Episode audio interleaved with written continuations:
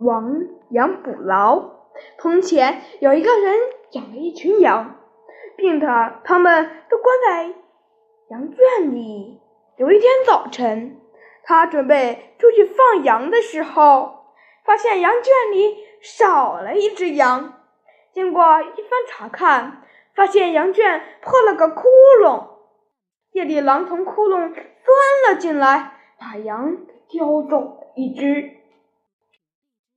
邻居路过时，劝他说：“你赶紧把羊圈修一修，堵上窟窿吧，不然的话，狼还会再来的。”但他不肯接受劝告，回答说：“反正羊已经丢了，还修补羊圈来干什么？”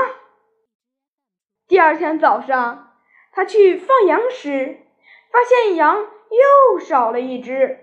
原来啊，狼又从窟窿里钻了进去，叼走了一只羊。他很后悔自己没有听邻居的劝告，于是堵上了窟窿，把羊圈修得结结实实的。